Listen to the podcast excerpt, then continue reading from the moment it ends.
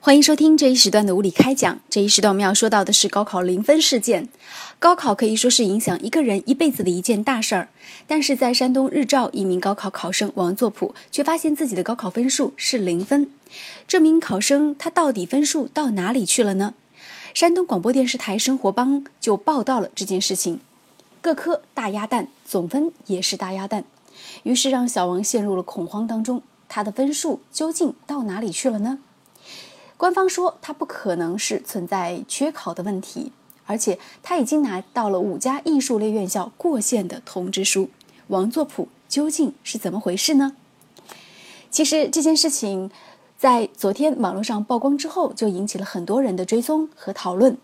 来自齐鲁网的消息说，零分追踪事件目前已经得到了一个初步的答案，那就是因为艺考期间作弊所导致的。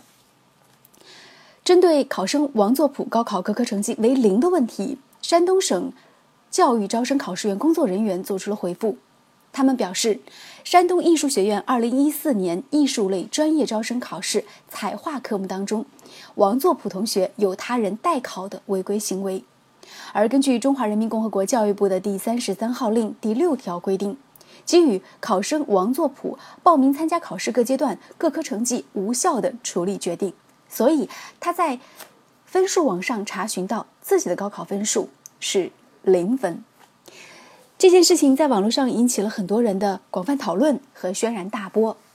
很多人对于高考成绩有了自己的一番言论，而延伸的阅读则是：二零一四年高考分数，有一位学生考出了高出一本七十分的分数，但是因为没有缴纳社保，或只能读三本。这让大家也觉得高考分数确实能够左右和决定一个人的一生。好，感谢您的关注与收听，再见。